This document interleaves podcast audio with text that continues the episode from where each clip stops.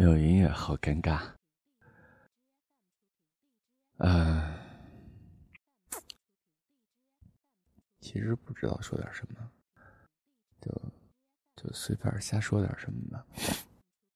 马上就听着有人来了，不过没关系，今天有杂音就有杂音吧，好吧。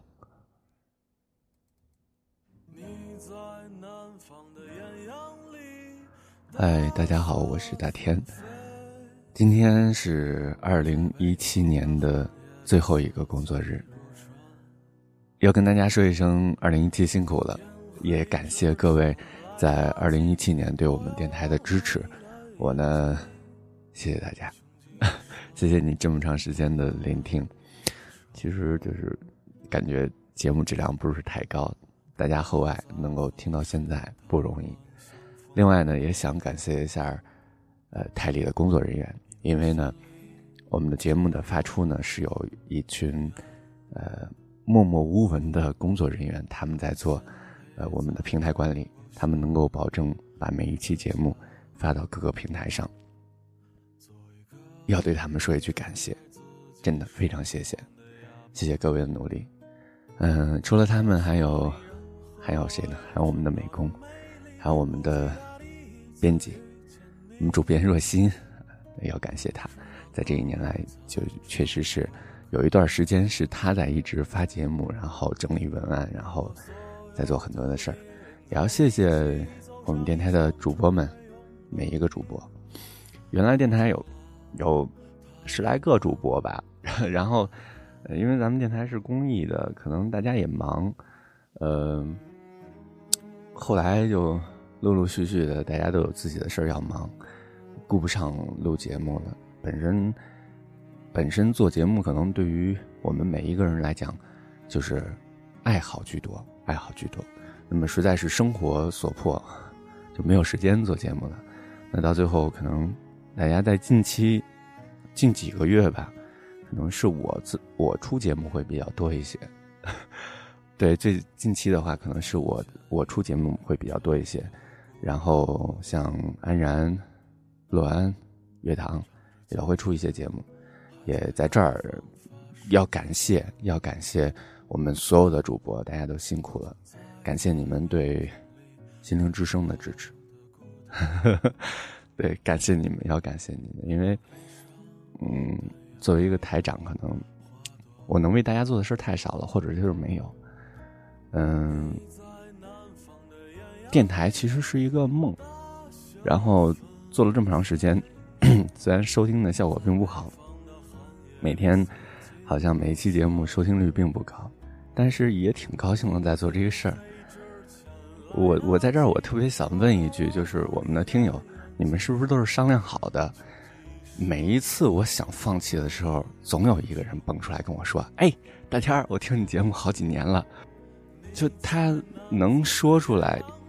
你原来曾经做过的一期节目，他会告诉你说：“你你这期节目在他最困难的时候陪了他好久。”我说实话，那一瞬间我会特别感动，就是你会觉得，在你不知道的情况下，你陪一个人度过了他最艰难的时候，哪怕只有一个人，你就会觉得说你做这个事儿是有意义的，用你的声音。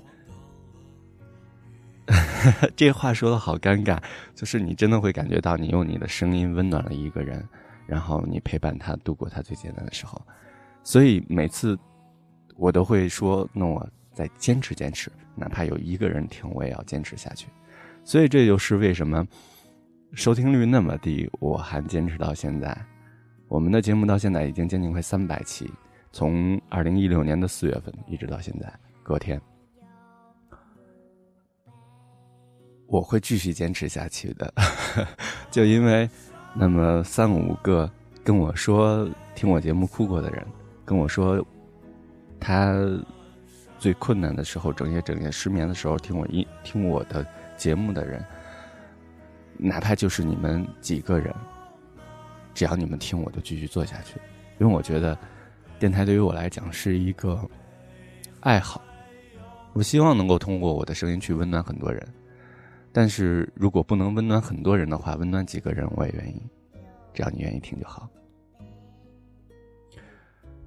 然后，二零一七年，二零一七年，其实我不知道大家怎么看我，因为做节目的话，我感觉节目是，嗯，我自我的感觉我是有进步的。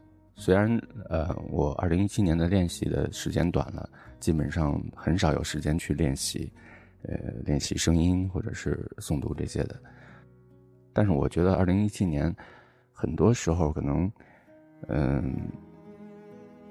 在读一些东西的时候，一些技法上，可能包括情感的表达上，可能更娴熟了一些。嗯，大家可能觉得说，二零一七年大天做的很多节目，听起来不是那么 尽如人意。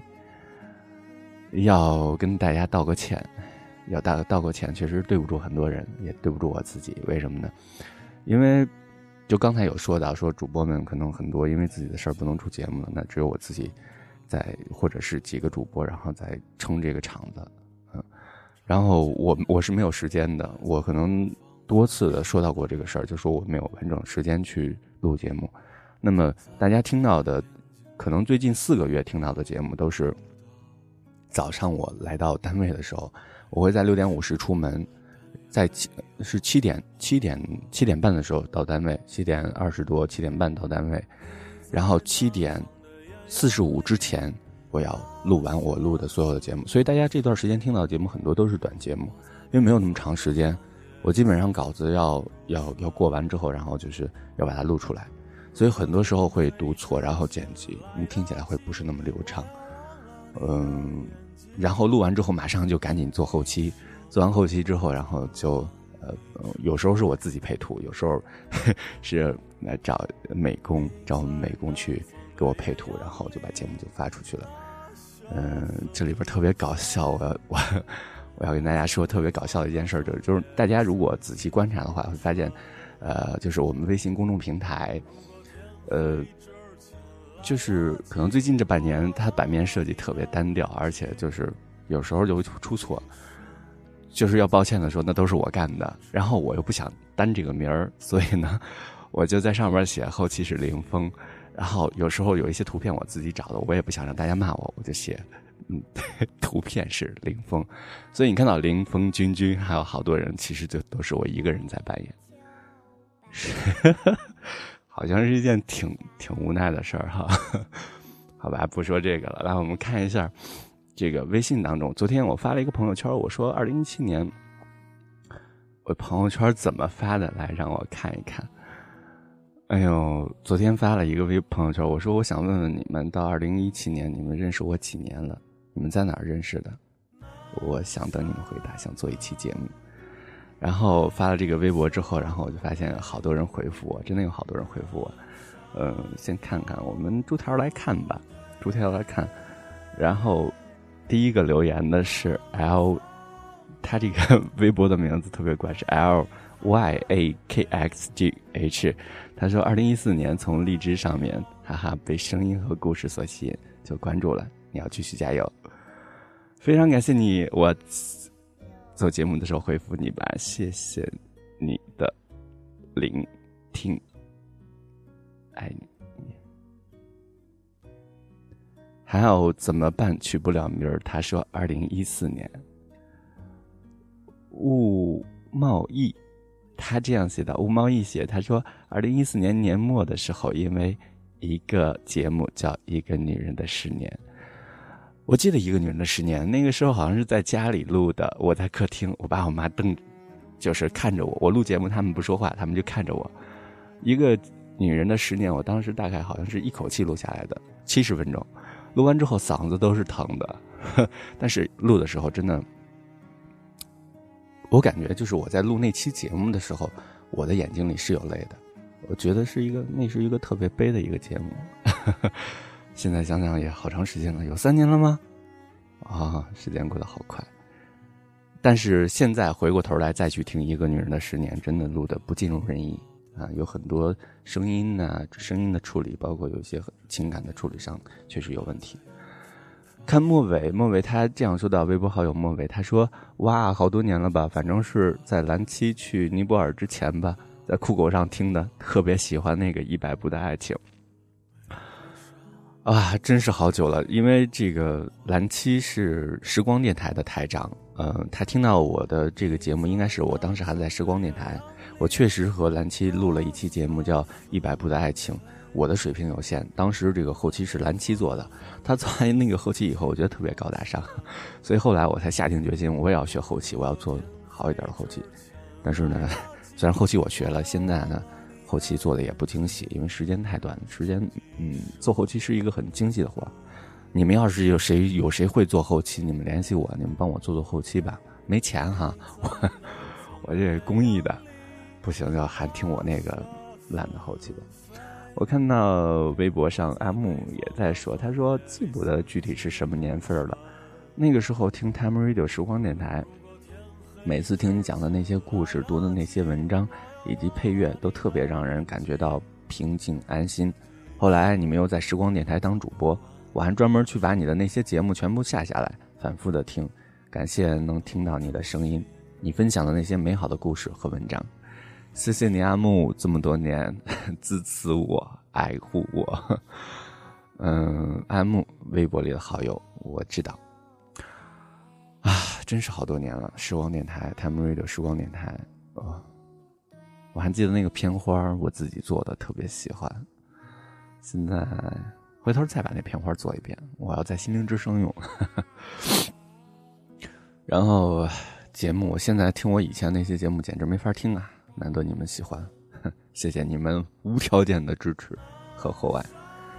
带着仙气儿的大仙，他这样说道：“他说，二零一四年你去了巴黎，我留在北京，听了不下十遍，再多的版本也唱过，不及天歌。你去了巴黎，我留在北京，好像是我在，也是我在时光电台和，呃，当时那个主播叫什么来着？和一个小主播我们一起做的。我非常喜欢作业本的。”就是他的一些这个呃长微博，像你留在北京，就是你来过北京，你去了巴黎，我留在北京，这这一系列的非常的棒。就是当时的演绎的时候，水平就是确实还是有限，但是当时可能情感会更更浓烈一些，更浓烈一些。当时就是完全是靠自己骨子里或者是这个肚子里的那股热情。然后，先感动自己，然后去演绎，谈不上有什么技巧，但贵在真实，贵在真实，然后去做的那些东西。你现在去听的话，明显有压嗓子，就是我会压着嗓子去读很多东西，因为想把那个东西表现的更更实一些。呃，现在就会发现，其实有时候去刻意的控制嗓子，并不是特别好的一种现象。呃，可能现在演绎起来是另外一种味道吧，但是我觉得一定会少了当初的那份很真的那种感觉。看到了若心，我们的大编辑子菊若心，他在我微博里面留言，他是说，他说不记得具体是哪一年了，大概是一三年吧，或者是一四年，开始做电台后编辑的后半程，数起来大概是最近两年，确实是，确实是这样的。若心特别有才的一个大才女，她喜欢电台，她喜欢小莫，喜欢杨晨，我也喜欢，所以我们特别能聊得来。感谢若心在我办这个心灵之声这一年多的时间里边，将近两年的时间里面对我的支持，一直是在无条件的，然后做着很多事儿，默默的做着很多事儿。虽然最近在很忙，但是也要感谢他，特别感谢，感谢你一直陪着我在电台这条路上走这么远。当然，这儿要感谢的一直就是有很多朋友，也确实是，呃，包括我刚才提到的主播里面，像月堂、像罗安、像，呃，这个耀耀，还有好多人，真的是无条件的支持，谢谢你们，谢谢，再次感谢。然后看到肖文，哈 哈老朋友肖文，二零一二年我们就认识了，他说马上二零一八了，相比咱们几辈子来说，这算个啥？是啊。肖文特别神奇的一个人，是我，就我除了爱好这个主播以外，我还爱好一些，就是命理啊、玄学方面的事儿。他是我一个特别好的朋友，他现在是专业的命理师，非常棒，非常棒。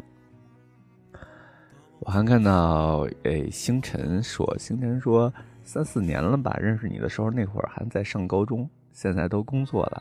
那个时候还在陌上啊，就认识了一个声音好温柔的大叔。我我我的声音是大叔吗？好像不是吧？我我觉得好像很多人对我的定位就是青年音，青年音，因为声带可能比较薄，所以可能声音听起来会比较比较清脆，不是那种厚沉的声音，所以可能是青年。但这两年老了，然后虽然我不抽烟不喝酒，但是可能。可能声音会略微的有一些嘶哑了，然后可能算轻疏，不过温柔倒是有的，温柔是有的。